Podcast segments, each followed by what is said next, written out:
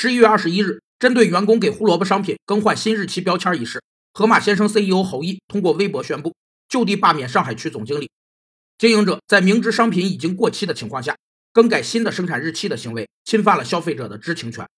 消费者知情权是指消费者享有知悉其购买、使用的商品或接受的服务的真实情况的权利，包括名称、产地、生产日期等基本情况、用途、性能、规格等技术状况，以及价格、售后服务等相关销售状况。